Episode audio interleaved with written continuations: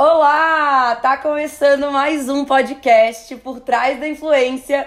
Eu sou a Maria Petri E eu sou o Jonathan Teixeira. e hoje a gente vai falar sobre as 10 coisas, né? Top 10 coisas que os assessores mais erram. Então, isso é, né, a gente veio analisando e eu levantei esses pontos com a nossa experiência, com tudo que a gente vê, né, da relação que a gente tem com os assessores, de erros que nós já cometemos como assessores e de erros que alunos, seguidores compartilham e a gente trouxe denominadores comuns aí pra compartilhar um pouquinho com vocês, tá bom? Então o Jonathan tem aqui, a gente tá com as nossas colinhas, ele vai falando cada um desses Tópicos, erros, é. né, desses tópicos e eu vou complementando, beleza? Podcast um pouquinho diferente, mas acho que vai ser legal. Se vocês gostarem desse estilo de lista, sabe? É, posso trazer mais, enfim, de N formatos diferentes. Eu gostei dessa ideia.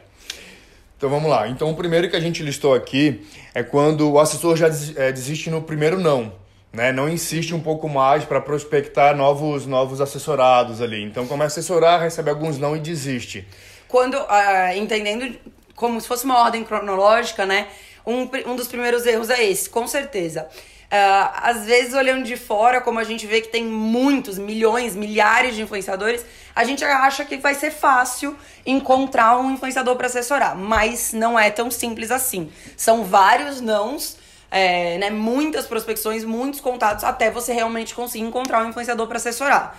Então, o fato de do assessor né, disparar 10 e-mails, 15 e-mails e parar é, porque acha que, às vezes, in- inclusive interfere numa questão achando que ele não tem competência, achando que ele, por não ter experiência ou por ter pouca experiência, não vai conseguir. E não é verdade. Com qual- qualquer pessoa, até com assessores é, com bastante experiência, acontece muito de a gente né, entrar em contato com muita, muita gente e simplesmente não aceitar. É, é uma tomada de decisão pro influenciador muito grande, né? Ele ter, ele colocar a vida dele nas mãos de alguém é algo que ele precisa pensar, que ele precisa conhecer, que ele precisa Confiar, né? confiar muito. Então, demora. Vai tomar muito não, vai ter muita porta fechada, mas vai chegar uma hora que vai dar certo. E um outro ponto legal desse também, que é não desista, né? Top 1, não desista nos primeiros nãos, é, é de prospecção de marcas também. Isso é uma coisa que também acontece muito. De, ah, entrei em contato com 10, nenhuma me respondeu, vou desistir, realmente o influenciador não é bom, o influenciador não tá agradando. Claro que pode ser algo da sua prospecção, É né? isso que eu ia dizer, talvez mudar um pouco o jeito, né? Ah, tem todo aquele jeito, não deu certo, tenta mudar um pouco o formato, a maneira, Exatamente. a linguagem, a maneira como tá fazendo e vai adaptando, na verdade, né? Exatamente, não dá pra achar também, tipo, ah, não estão me respondendo, o problema é que das pessoas. Não, às Aham. vezes pode ser da minha Aham. abordagem. Sim. Às vezes pode ser o perfil de marcas que eu tô entrando em contato. Então, às vezes, se eu, né, um exemplo esdrúxulo, mas às vezes eu, meu influenciador de maquiagem, eu tô entrando em contato com muita marca fitness. Não tem tanto fit, então muda um pouco o foco das marcas, muda a abordagem, cria outras alternativas, mas não desiste nas primeiras 40. O Jonathan, quando começou a trabalhar na The Cultures, ele ficava muito no na parte de prospecção, né? Era o papel dele. Hoje as coisas foram mudando, mas ele fazia prospecção. E no, no primeiro ano, deve ter entrado com, em contato com mais de mil marcas, Putz, né? Eu não sei, muitas, muito. muitas, Eram dezenas por dia, assim. Uhum. E ele toda hora falava, pô, é, né, catar uma agulha no palheiro. É meio Era- cansativo, né? É, É. é- é muito cansativo. Só que com o tempo a gente vai começando a aprender, até, até, até vendo quem já responde e a gente filtrando melhor para as próximas eh, prospecções a gente ser mais é, exato, assim, é mais é. assertivo. É. A gente aprende, a gente entende qual palavra, qual abordagem é mais efetiva. E depois, né, isso, quando o Jonathan começou a trabalhar comigo era 2019.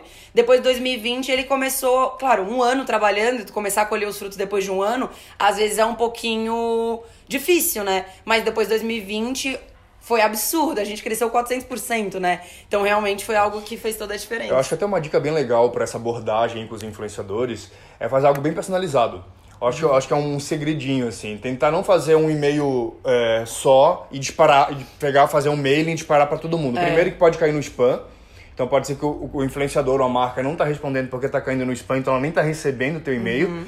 Então é bom mandar um por um né? E-mail por e-mail. E deixar bem personalizado com o nome da pessoa, é, se apresentar de maneira diferente para cada um deles, vendo o que você já notou sobre o perfil de cada um deles. Então, fazer algo bem personalizado para cada um influenciador. Então, a pessoa vai se sentir especial, sabe? A pessoa não vai sentir que está sendo só mais um. É, só, só recebendo só mais um e-mail que tu pode tá, com, com o assessor tu pode estar tá mandando para milhares de outras pessoas também. Então, ele Total. se sente é, especial, se sente diferente. Então, acho que é uma, uma boa dica Claro que isso não é, não é algo que vai evitar, talvez, tu não receber o retorno nem nada, é. mas é, ajuda a talvez a, diminuir isso, né? A gente tem um podcast, se eu não me engano, é o número 11, que fala sobre projetos comerciais. A gente fala muito sobre, né, em, especificamente sobre projetos comerciais, mas muito sobre projetos personalizados, comerciais, mas personalizados para cada marca. E lá tem bastante dica legal nesse sentido do que o Jonathan tá compartilhando, com certeza. Vamos para o top 2. Vamos lá. Eu acho que um dos, dos, dos, é, dos, maiores erros, digamos assim, é a galera pensar muito em números. Os influenciadores muito grandes. Então, só quero assessorar quem ficou influenciador que tem mais de 100 mil seguidores, 200 mil, 300 mil, 1 milhão. Então, a galera foca muito no número. Um erro muito grande é esse, gente. É, às vezes as, os assessores só interpretam que aquele influenciador é o influenciador relevante, né? Com credibilidade, quando ele tem muitos seguidores. Isso não é verdade. Então, isso é algo que quem não, não é da área, quem não estuda uh, influenciadores e tal, não consegue entender também. Então, vai na lógica, vai no óbvio. Tem mais seguidor, é mais relevante, vai ganhar mais dinheiro. O que não é verdade. A gente não pode ser hipócrita de dizer que, ah, seguidor não faz diferença. Claro que faz diferença, né, gente? Quanto mais seguidor, normalmente maior o alcance, maior o impacto que aquela pessoa gera naquele público, né? Ela tem mais, mais alcance mesmo, então ela tem mais chance de dar resultado para a marca. Beleza, é verdade. Então, se você puder e tiver capa tiver a habilidade de ler alguém com bastante seguidor, mas também com outros atributos, você tá muito na frente. Então é isso, ó, quero frisar que os seguidores são importantes e é uma métrica pública que a gente tem para se basear. Então, uhum. beleza. Só que tendo em vista que quem tem muito seguidor e não tem um engajamento bom, não tem o pró, que é o bom alcance, uhum. que é o nosso é um baita pró de quem tem seguidor. E quem não tem conteúdo de qualidade, quem de fato não influencia, não impacta de verdade aquelas pessoas, pode até alcançar, mas não vai impactar, né? Vai transformar aquelas pessoas, ela não vai dar, não vai dar resultado pro público que ela fizer. Uhum. Então, isso é um erro muito grande. Tirem um pouco isso da visão de vocês. Se você é uma pessoa que está captando influenciador para assessorar, Principalmente se você está começando, esquece um pouco os números e foca no engajamento, que a gente já falou bastante aqui no podcast, né? O percentual de pessoas que interagem com a publicação do influenciador comparado com o número de seguidores e no conteúdo que ele gera. Uhum. Então a gente sempre dá essa dica, mas ainda é um erro muito frequente, é, um, é, algo muito natural de eu ver nas minhas redes sociais de alguém, ai, ah, mas olha só, consegui uma pessoa de 300 mil pra assessorar a Maria, olha que perfil bacana. E eu olho e eu vejo que não é um perfil uhum. tão legal, é só porque tem 300 mil seguidores. Né? A gente fez ação uma vez com, com a nossa, né, o nosso braço de planejamento aqui da, da agência, com uma influenciadora que ela tem 70 mil seguidores, se eu não me engano, agora deve ter um pouquinho mais, na época ela tinha 70 mil. E ela estava divulgando um produto que era biodegradável. Uhum. E ela, de retorno para a marca que ela deu de, de, vendas, ela deu 10 vezes mais do que o valor do, do cachê que a gente pagou para ela. Sim. Então ela, teoricamente, é um perfil não tão pequeno, mas não tão grande, né? Tem em vista que tem gente é. muito menor, mas tem gente muito maior também. Mas ela deu, tipo, muito resultado para a empresa. Muito, mas muito, muito, muito mesmo. A gente tem cases é. assim, né? Isso não, não, o número de seguidores definitivamente não vai ser o, o denominador principal para o resultado de uma campanha publicitária. Definitivamente, uhum. sabe? Claro que faz diferença, dependendo uhum. da, da situação e tal. Mas é isso. Essa influenciadora em específico, ela é excelente. Inclusive, a gente descobriu ela no começo, deu muita sorte. Ela cobrava 800 reais pra fazer um combo de stories, mil e poucos reais. Era bem baratinho, por impacto que ela tinha, né? E ela vendeu dezenas, uhum. milhares de reais. Uhum. Milhares, é.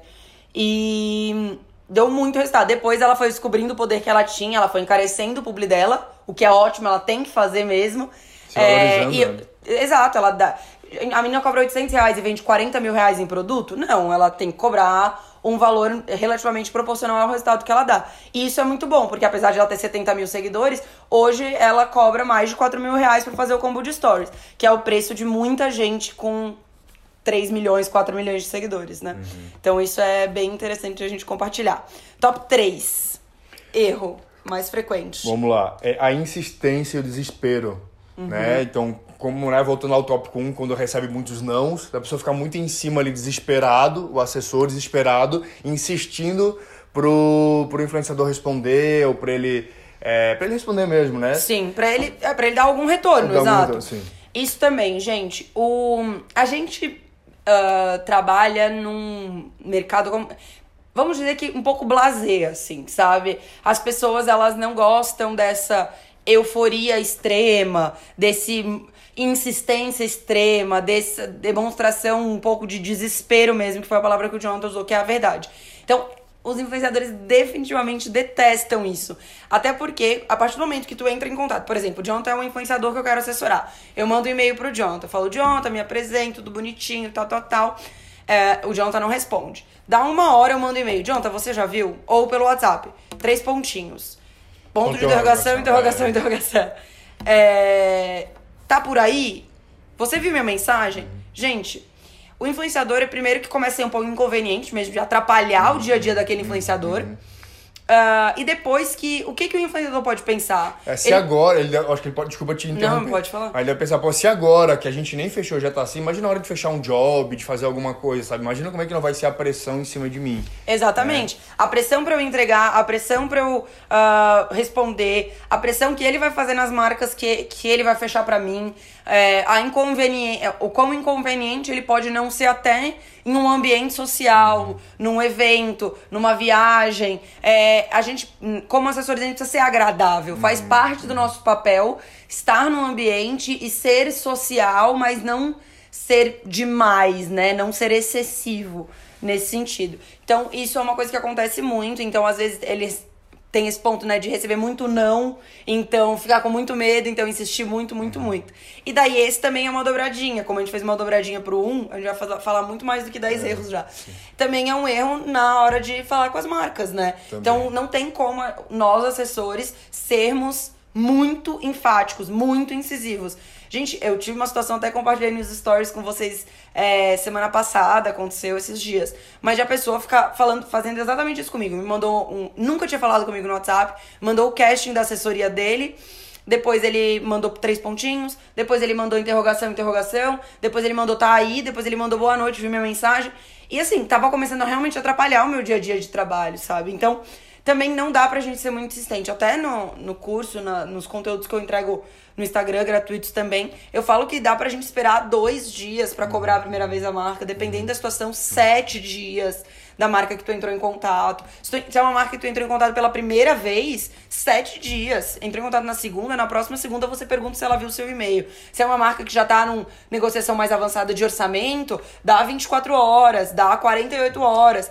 Então, precisa dar tempo pra marca respirar, para ela entender, para ela avaliar. Não tem como ficar desesperado assim. Essa eu acho que é um pouco da desvantagem de trabalhar com o WhatsApp hoje em dia, né? Uhum. Porque o WhatsApp eu acho que ao mesmo tempo que facilita pra gente a comunicação, acaba prejudicando um pouco nisso, porque as pessoas querem tudo pra ontem, né? Total. Tudo meio que imediato. Elas se sentem, a, a, é. elas se sentem na liberdade de cobrar um retorno porque a pessoa tá online, porque a pessoa visualizou a mensagem, mas não necessariamente porque ela está online, porque ela visualizou a mensagem, ela está disponível para responder. Não, isso não é verdade, né? Em absoluto. É. Então, Eu acho é também isso. que assim, de nada custa também a pessoa responder, dizer assim, olha, recebi tua mensagem, estou, estou é, lendo, quando eu tiver uma, um retorno, tipo, só pra não deixar a pessoa no vácuo, sabe? Não, mas ela não vai ficar no vácuo. É. Mas assim, gente, no meu ponto de vista, 24 horas para responder uma mensagem não é vácuo, sabe?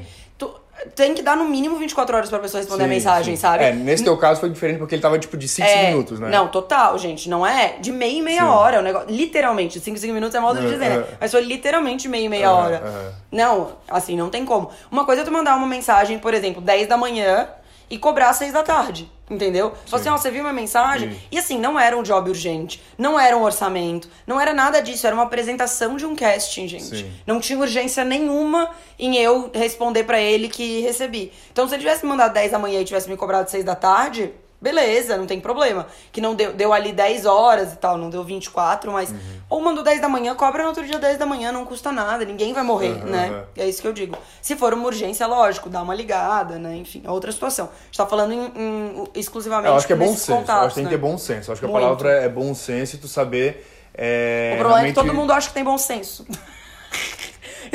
cobrando de uma em uma hora ou de meia em meia uhum. hora. Mas enfim, é bom senso, exato. É, entendendo a urgência que tem e tudo mais, a gente vai equilibrando. E vai controlando a ansiedade também. Acho que uhum. as pessoas ficam muito ansiosas, né? Nesse sentido. Beleza, top 4. Vamos lá. É, os assessores hoje, hoje são muito técnicos, é, querem se mostrar muito técnicos, que entendem do assunto, a parte técnica, só que acabam não pegando na mão do influenciador e não se mostrando tão confiável. Boa, Esse é um, perfeito. Um também. Muita gente tem dúvida disso no meu Instagram, fala assim: "Ai, Maria, mas eu não tenho experiência. Como que eu vou mostrar para ele minha expertise? Como que eu vou, né, na muito no momento de captar influenciador para assessorar?" É, e daí eu tenho, inclusive eu dei uma aula ao vivo há umas, du umas duas ou três semanas atrás, falando um pouco desse primeiro contato. Na verdade, explicando como eu fiz e como eu descobri para esse primeiro contato ser mais efetivo. E a dica é você ser humano, né? Uhum. Hoje o influenciador, e é, e é porque é uma questão histórica do mercado mesmo, apesar de o mercado ter pouca história, é uma questão histórica do mercado, os influenciadores, eles estão em busca muito de companheiros, parceiros, pessoas que eles possam confiar, pessoas que botem a mão na massa e façam acontecer junto com eles. Por quê? Porque o mercado tem um histórico de assessores muito com caráter ruim mesmo, né? Mau caráter mesmo. Uhum. Muito golpe, muita gente superfaturando, muita gente, uh, enfim, ganhando dinheiro por fora de outras formas. Então, é, a, a, parte mais técnica é algo que a gente aprende, né? Caráter, índole, parceria, confiabilidade é algo que tu precisa transmitir pra pessoa naquele papo. Então, é muito mais sobre uh, confiança do que sobre conhecimento técnico. Uhum. E isso é algo que eu vi muito até hoje, né? Vejo dos influenciadores que nos procuram para serem assessorados por nós. Eu vi isso ao longo de todos os anos do mercado e até hoje eu vejo. Porque eles mandam mensagem não querendo trabalhar com a The Cultures, mas falando, pô, gostei tanto de ti, gosto da tua forma de lidar, uhum. gosto do teu, né, do, do teu jeito, do, do quanto vocês são dedicados, quanto vocês são envolvidos no que vocês fazem. E não no, nossa, eu gosto porque vocês sabem fazer post no Instagram. Não, sabe? Não é sobre isso. Então, é uma, uh, é uma forma muito mais uh, efetiva de você convencer o influenciador é você mostrando o quanto você é confiável e não o quanto você é técnico, estratégico e tal. Então essa é uma dica super boa para dar e é um erro muito, muito frequente também, que foi o top 4.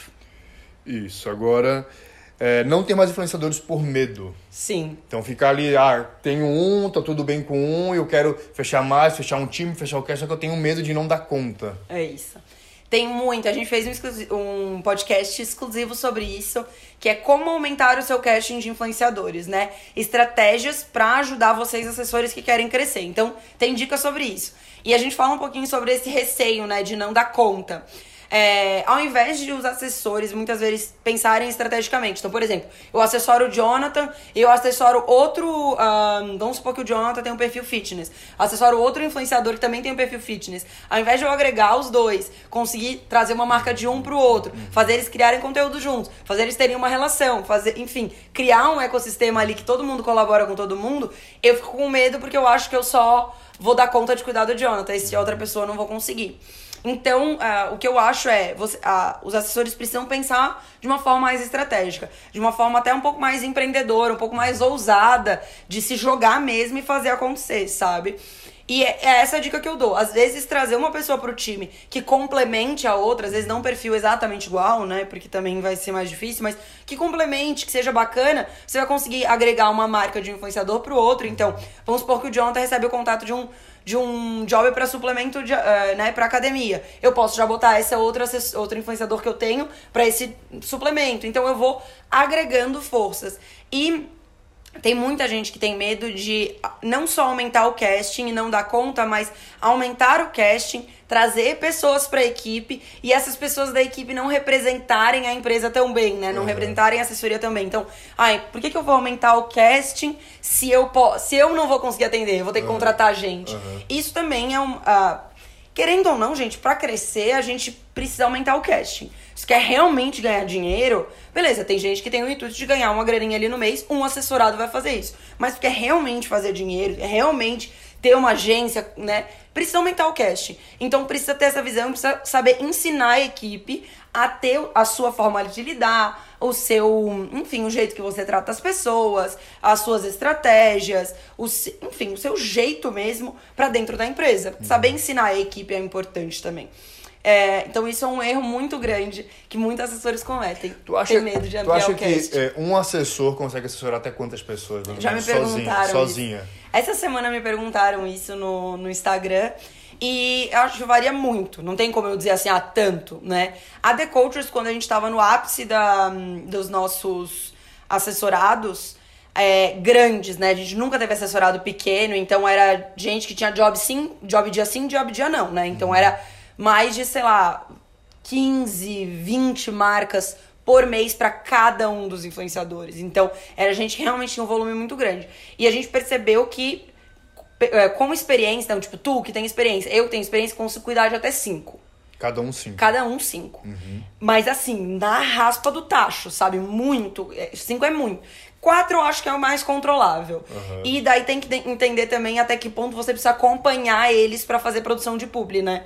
Então, por exemplo, só uma dessas pessoas, no meu time, eu, eu cuidava de cinco. Cada um dos membros da equipe cuidava de mais cinco. Só uma dessas pessoas eu acompanhava para gravar publi. Então funcionava para mim.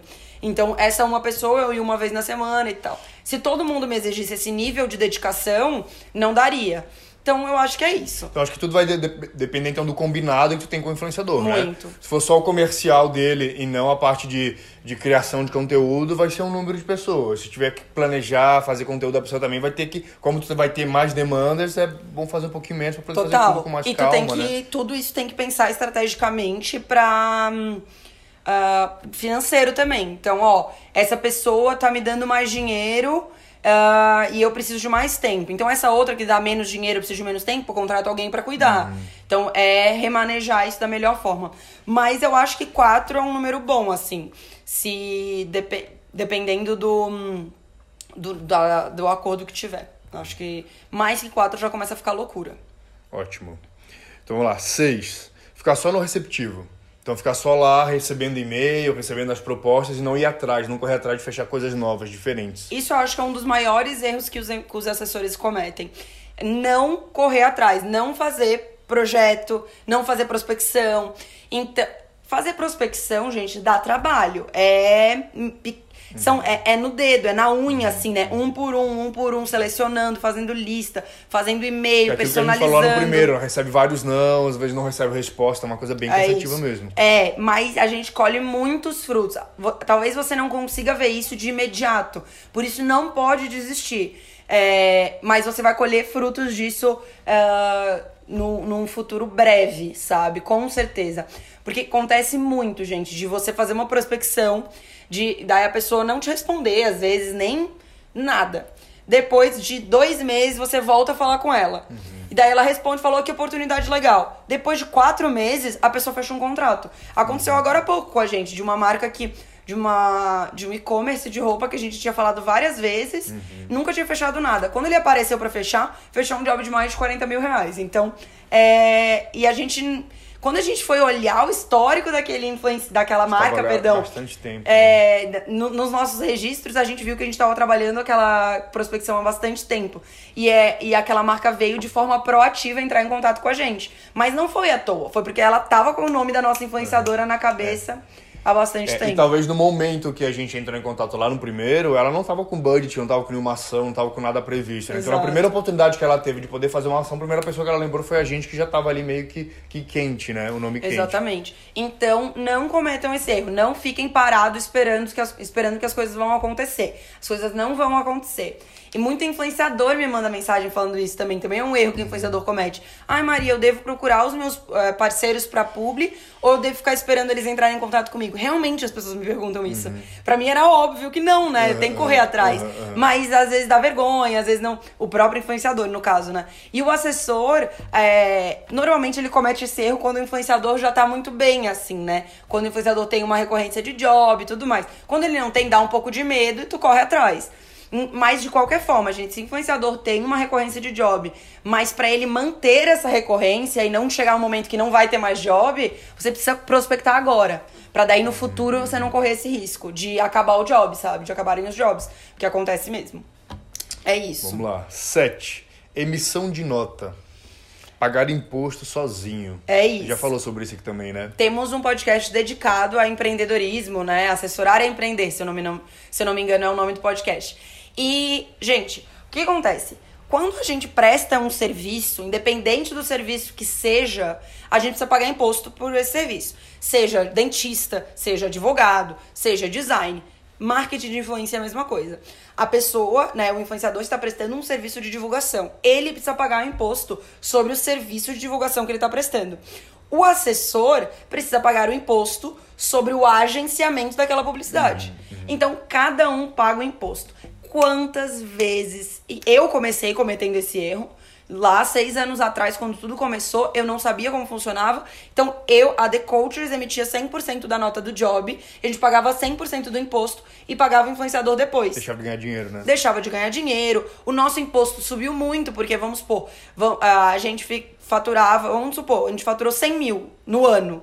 Ao invés de a gente pagar. E a gente ganhou 20% de 100 mil. Uhum. Então a gente uhum. faturou 20 mil no ano. Uhum. E ao invés de a gente pagar o imposto de 20 mil, a gente pagou o imposto de 100 mil. Uhum. Isso faz a nossa alíquota subir. Porque a gente não paga imposto. Quando tu é uma ME, a gente não paga só percentual de imposto. Quanto mais tu fatura, maior é o teu percentual. Então vamos supor. Ah, eu faturo 500 mil por ano. Você vai pagar 8% de imposto. Ah, eu faturo 1 milhão por ano. Você vai pagar 12% de imposto. Então quando tu, mais tu emite, mais vai aumentando o seu percentual. Uhum. Então mais você vai gastando tirando o imposto de renda, que é retroativo do mês do ano anterior. Uhum. Tu não vai descontar do influenciador o imposto de renda, que é lá no ano seguinte que tu uhum. vai ver. Uhum. Então, tá errado, gente. Não façam isso. Exijam que os seus influenciadores abram suas, suas empresas, emitam suas notas e vocês, assessores, emitam suas notas também, abram suas empresas também, façam tudo separadinho, tudo bonitinho, porque senão depois pode, inclusive, ser um motivo de falência, sabe? Total. É um negócio bem Total. importante, assim cuidar. Aí passa de 20%, na verdade, né? Se for ver ali no, na ponta do lápis, lá passa de 20% o valor da comissão, né? Total, exato. Se for, não dá, gente. É, é, a gente começa a pensar, beleza, então eu vou descontar do influenciador.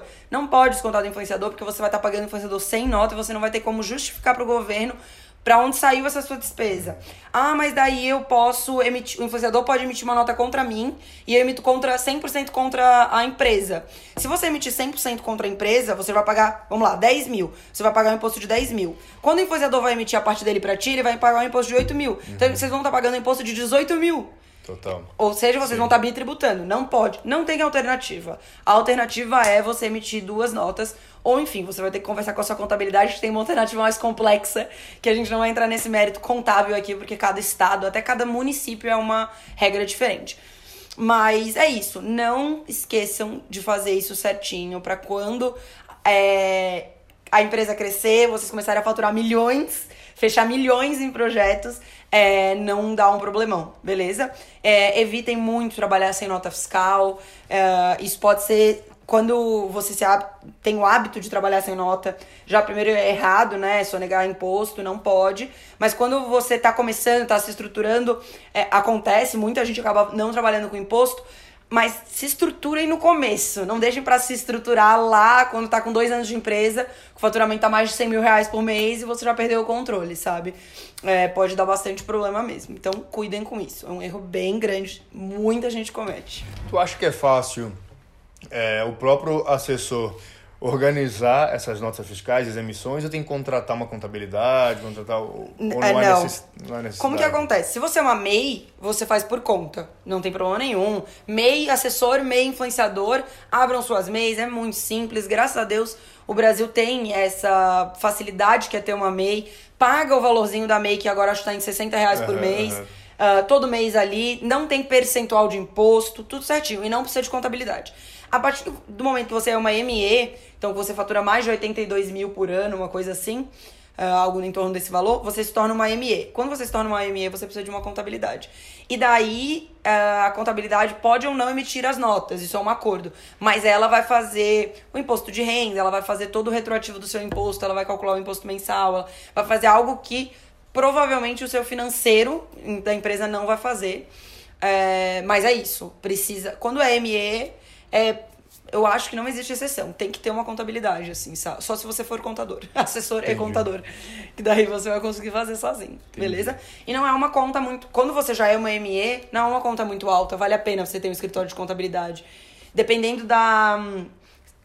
São Paulo capital vai partir de uns 500 reais por mês. Então, se você já é uma ME, 500 reais por mês não é um valor alto de custo fixo, né? Uhum. Fora de São Paulo, 350, 400 reais. Em São Paulo vai chegar até mil, né? Dependendo da, da questão. Mas é isso, não é uma conta alta, então façam. É importante. Fechado. Agora o 8, para mim, se não é o mais importante, é um dos mais importantes. Que é tentar cortar as agências. Também temos um podcast dedicado a isso. É, eu, não, eu não sei exatamente o nome, mas é um dos primeiros ali, talvez seja o número 5, uh, é, que fala sobre relacionamento com agências. É, esse eu acho importantíssimo a gente uhum. relembrar. E é um erro, assim, muito frequente, muito comum. E que alguns assessores até cometem sem saber que estão uhum. cometendo. O que, que é cortar as agências, né? Uh, existe um fluxo no mercado que é o seguinte: tem a marca, né? Uma empresa. Essa empresa contrata uma agência uma agência de influencer marketing, às vezes é uma agência publicidade. de publicidade, às vezes é uma agência de planejamento digital. E essa agência cria uma estratégia de influencer marketing, contrata o influenciador para aquela marca. Então é um fluxo normal, né? Um fluxo marca, agência, influenciador. A partir do momento que o influenciador conhece uma marca através, o assessor influenciador, né? Conhece uma marca através de uma agência, é, quer dizer que essa agência está ali no meio do caminho. Uhum, uhum. Ele conheceu aquela marca através da agência, orçou, muitas vezes até fechou aquela marca e depois o influenciador e o assessor querem fechar de novo. Ao invés de eles chamarem a agência, eles tentam fechar direto com a marca.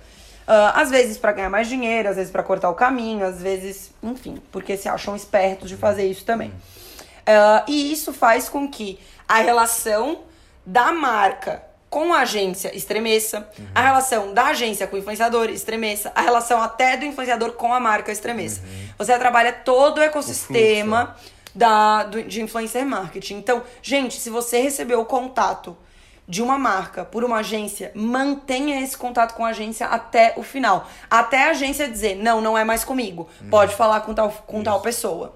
Tá? Então, cuidem isso, cuidem para não atrapalhar o fluxo do mercado, cuidem para não fazer isso por engano, uh, porque isso atrapalha muito mesmo. As agências acabam se prejudicando. E uh, eu acho uma um erro tremendo e quem faz isso por querer eu acho uma burrice. Porque as marcas elas não são uma, uma marca só, né? Perdão. As agências não são uma marca são só. São várias. É. São várias. A The Coaches Planejamento atende Desinchar, Fazenda Futuro, Meditopia, Buzu, uh, Papumba. Quanta gente a gente atende? E eu posso fechar não só uma marca com seu influenciador, como posso fechar 10. Uhum. Então não façam isso, porque vocês vão estar perdendo dinheiro, o mercado vai estar se prejudicando e tudo vai estar dando errado. Basicamente isso, resumidamente é isso. Se quiserem saber mais sobre isso, sobre todo esse ecossistema, voltem aqui nos podcasts que tem bastante coisa sobre isso. 9. Esse também é um bem importantes. É não responder os e-mails e os WhatsApps com agilidade. Não ficar ali ligado e pronto para responder. Aí esse vai um pouquinho, talvez, né? A gente tem que deixar isso bem claro aqui, uhum. vai um pouquinho, talvez, contra o que a gente falou ali no, no começo da insistência, né? Sim. Tem a insistência de não ficar muito em cima e também de responder com agilidade. Eu acho que é o, é o negócio do bom senso ali que a gente falou. Total. E são coisas também totalmente diferentes, assim, é. né? Não, são coisas totalmente diferentes. Quando a gente fala por, quem tá uh, ouvindo esse podcast, às vezes é de outra área, ou tá no mercado e não faz isso, acha um completo absurdo, porque a gente acha também. Mas é. Eu acho que esse é a, o mais comum de todos. Que é simplesmente o assessor não responder os e-mails. Uhum. Ou seja, Primeiro, gente, às vezes o influenciador não recebe muito e-mail. Então, pedir pro, pro assessor estar tá ali parado na frente do e-mail o dia inteiro é difícil. Mas, cara, conecta no celular e bota uma notificação, né? Uhum. Não tem, não tem desculpa. A gente tem toda a tecnologia ao nosso favor. Você tem que estar tá disponível. Assim como não dá para você ser muito insistente para a pessoa responder, não dá para você não responder, sabe? Uhum. Que, é, que são duas situações. Uma você tá entrando em contato, a outra você tá recebendo o contato. A partir do momento que você tá recebendo o contato, cara, tenta ter alguma organização no seu dia a dia para responder os e-mails em até duas horas. Sabe? Eu acho que isso é o maravilhoso. Pedir pra você responder um e-mail no mesmo minuto é muito também, né, gente? Mas em duas horas você tá não no tem final campanha. Do dia, no final do dia faz uma limpa, dá uma olhada no WhatsApp, dá uma olhada nos e-mails e responde todo mundo, sabe? Mas assim, se você é assessor e você é, você não vai perder nenhuma campanha se você responder em duas horas, uhum. sabe? É, tem campanha que é, por favor, me responda. Por exemplo, vamos supor, manda de manhã, me responda até as 18. Tem uhum. muito. Então, se você não olhar todos os dias, de tempos em tempos, você vai perder. Uhum. Mas em duas horas não, você não vai perder. Uhum. Não tem ninguém que vai te mandar um e-mail. Eu preciso. Daí vai ser um absurdo também, né? Uhum, eu preciso de um retorno daqui uma hora, porque a campanha é pra daqui a uma hora e meia. Sim. Não vai acontecer. Então, se organiza para de duas em duas horas, tá sempre checando o e-mail. Bota no celular, bota a notificação. Se você não puder responder na hora, anota, né? Então, ah, tô numa reunião, recebi uma notificação. Anota para você não esquecer. Então, gente, respondam os e-mails, respondam os e-mails, por favor. E no WhatsApp estejam disponíveis. Não precisa também ser, né? Pode. Mandou, 18... mensa é, mandou mensagem meia-noite, tem que responder meia-noite. Não. não é isso que a gente quer, né? Que tá é isso.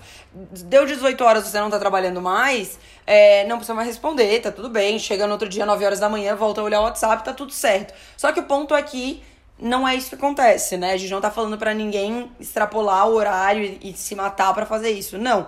O problema é que as pessoas não respondem no horário comercial, não respondem no dia seguinte, não respondem nem depois de uma semana. Aí eu fico pensando, né, pelo pensamento da marca, pela cabeça da marca. Se a pessoa já demora para responder um e-mail solicitando um orçamento, imagina quando fechar o job para ter que mandar conteúdo, para já tá mandar, pago, né? É, para ter que mandar nota fiscal, para ter que fazer o job acontecer. Imagina como é que vai ser a demora também. Se para mandar o valor de um job já demora tanto para mandar, sabe? Exatamente, é. Já é eu, é uma já é uma má impressão que tá é, tá dando. Eu eu desisto de fechar com o influenciador, eu assim, por com medo de ter. Quando a pessoa demora muito para responder, com medo de, depois de ter fechado, fazer o job acontecer. Total. Sabe? Existe até. O Qual é a garantia que eu vou ah. ter? Que a pessoa vai, vai fazer tudo com, com, com prazo, sabe? Total. Existe um limite, né? De, do quanto a pessoa tá demorando. Uhum. E chegou uma hora que tá demorando tanto que a gente tira da campanha e bota outra. Uhum. Sabe? É fato. Isso sempre acontece. Porque realmente não dá pra, pra ficar refém. Uhum. Se a pessoa tá demorando pra ganhar. Imagina, eu sempre fico pensando nisso. Se ela tá demorando pra ganhar dinheiro, né? Responder uhum. porque ela vai ganhar dinheiro, vai botar dinheiro no bolso. Agora pensa para entregar o trabalho. Uhum. Realmente é bem complicado. Então é algo que. que... Eu acho que isso é o que mais acontece. Esse é o maior erro da assessoria hoje, de tudo. para mim é o maior erro de todos. E é chocante, né, gente? Porque é o nosso trabalho. É responder, é retornar, é orçar então tem, assim, que ficar, tem que ficar de olho. Cada um, claro, tem as suas prioridades, né? Cada um sabe os seus horários, o que faz, se realmente assessorar é o seu principal trabalho, se não é. Enfim, mas tentar tirar um dia para se dedicar, um dia não, uma horinha do dia, algum momento do dia para se dedicar a isso, né? Então, alguns assessores, no meio do, do, do expediente, no meio do job, estão indo à praia, vão ao shopping. Eu acho que nada impede da pessoa ter que fazer algumas coisas do tipo, sabe? Não, até porque a gente tem super liberdade, é... só que tem que ter comprometimento, né? Exato, exato. Então, acho que tem que tirar pelo menos algumas horinhas do dia para pelo menos se dedicar a isso responder os WhatsApp e ver o que tá acontecendo, sabe? Eu acho. Porque perde muitas oportunidades. Eu já deixei de fechar muita coisa né, com algumas marcas que eu tinha com alguns outros influenciadores, por exemplo, porque a pessoa não respondeu. Tipo, era dinheiro na mão, tava tudo certo é. já, sabe? O cliente já tinha aprovado, mas a pessoa não respondeu, eu não podia ficar esperando, sabe? Eu acho que aí tá a chave do, do problema. A, a, a nossa área tem muita liberdade.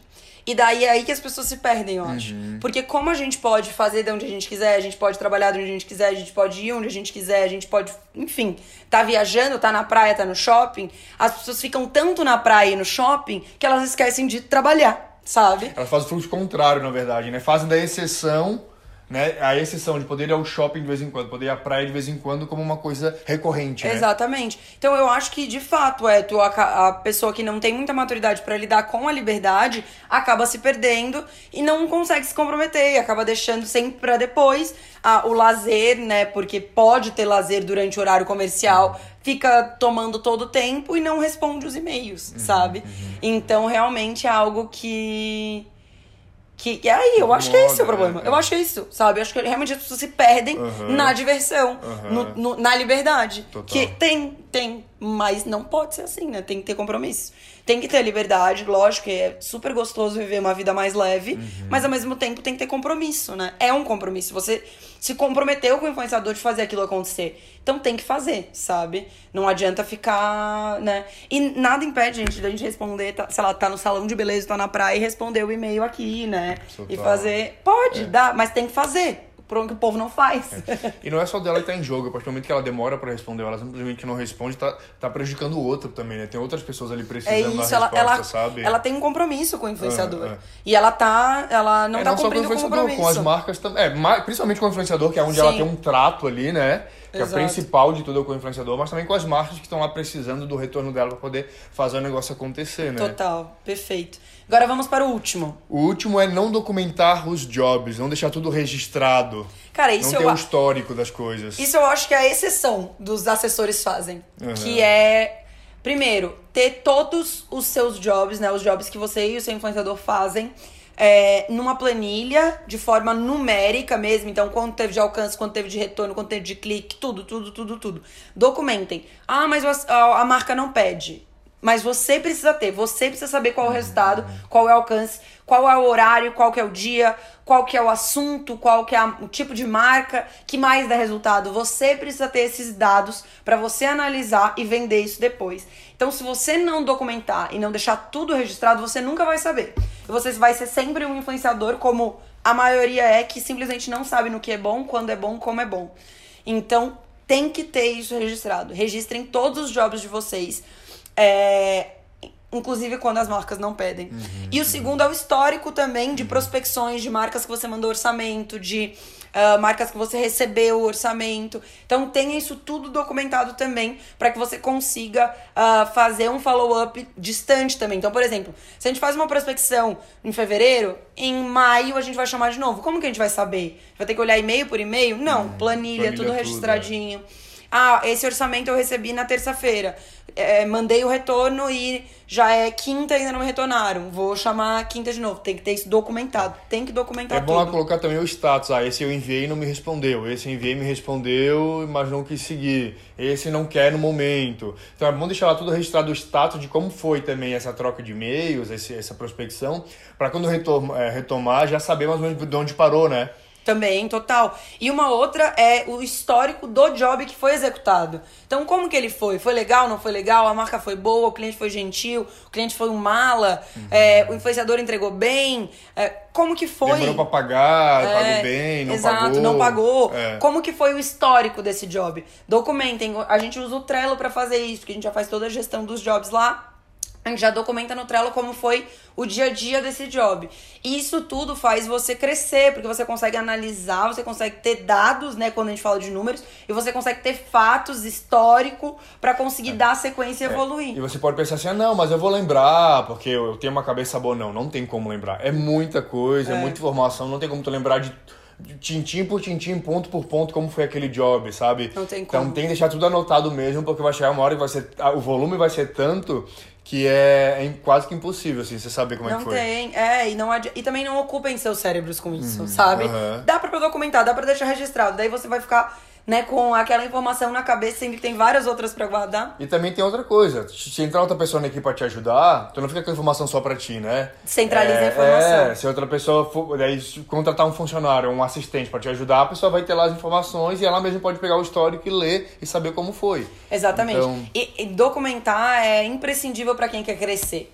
Que é esse ponto. Se você tem tudo documentado, se você tem processo, se você tem uma organização bonitinha das coisas, você traz uma pessoa para dentro da sua empresa, em pouco tempo ela já vai conseguir pegar como que as coisas funcionam. Se você tiver tudo na sua cabeça, uhum. você vai ter que perder muito mais tempo para ensinar, para explicar, para, né, para contar enfim. E quando você não tem isso documentado, pode dar problemas grandes também. Quando você é maior, pode dar problema grande. Então, por exemplo, eu contrato uma pessoa para fazer uma prospecção. E daí ela vai lá e prospecta uma marca que a gente teve problema lá em 2019. Uhum, uhum. Uma marca que não nos pagou. Uma marca que às vezes a gente teve atrito mesmo, uhum. teve problema no job. E daí ela entra em contato e daí desgasta a imagem. Às vezes tem alguma discussão de novo. Então tem que ter documentado as coisas pra você conseguir crescer de uma forma mais tranquila. E é isso, gente. Falamos 10. Podcast ficou super completinho, bastante coisa boa. Então, todas essas top 10 erros, né? Erros que eu já cometi, que o Jonathan já cometeu, que um monte de aluno, um monte de seguidores já cometeu, que várias pessoas do mercado já cometeram, mas que eu não quero que vocês cometam. Então, por isso eu decidi passar aí pra vocês, trazer isso de informação que eu acho, acho super bacana. Eu gostei dessa história de listas, podcast com listas. Se vocês gostarem, deixem aí nos comentários, me mandem no direct também. E vamos conversando. É Valeu? Fechou. Fechou então. Tchau, tchau. Tchau.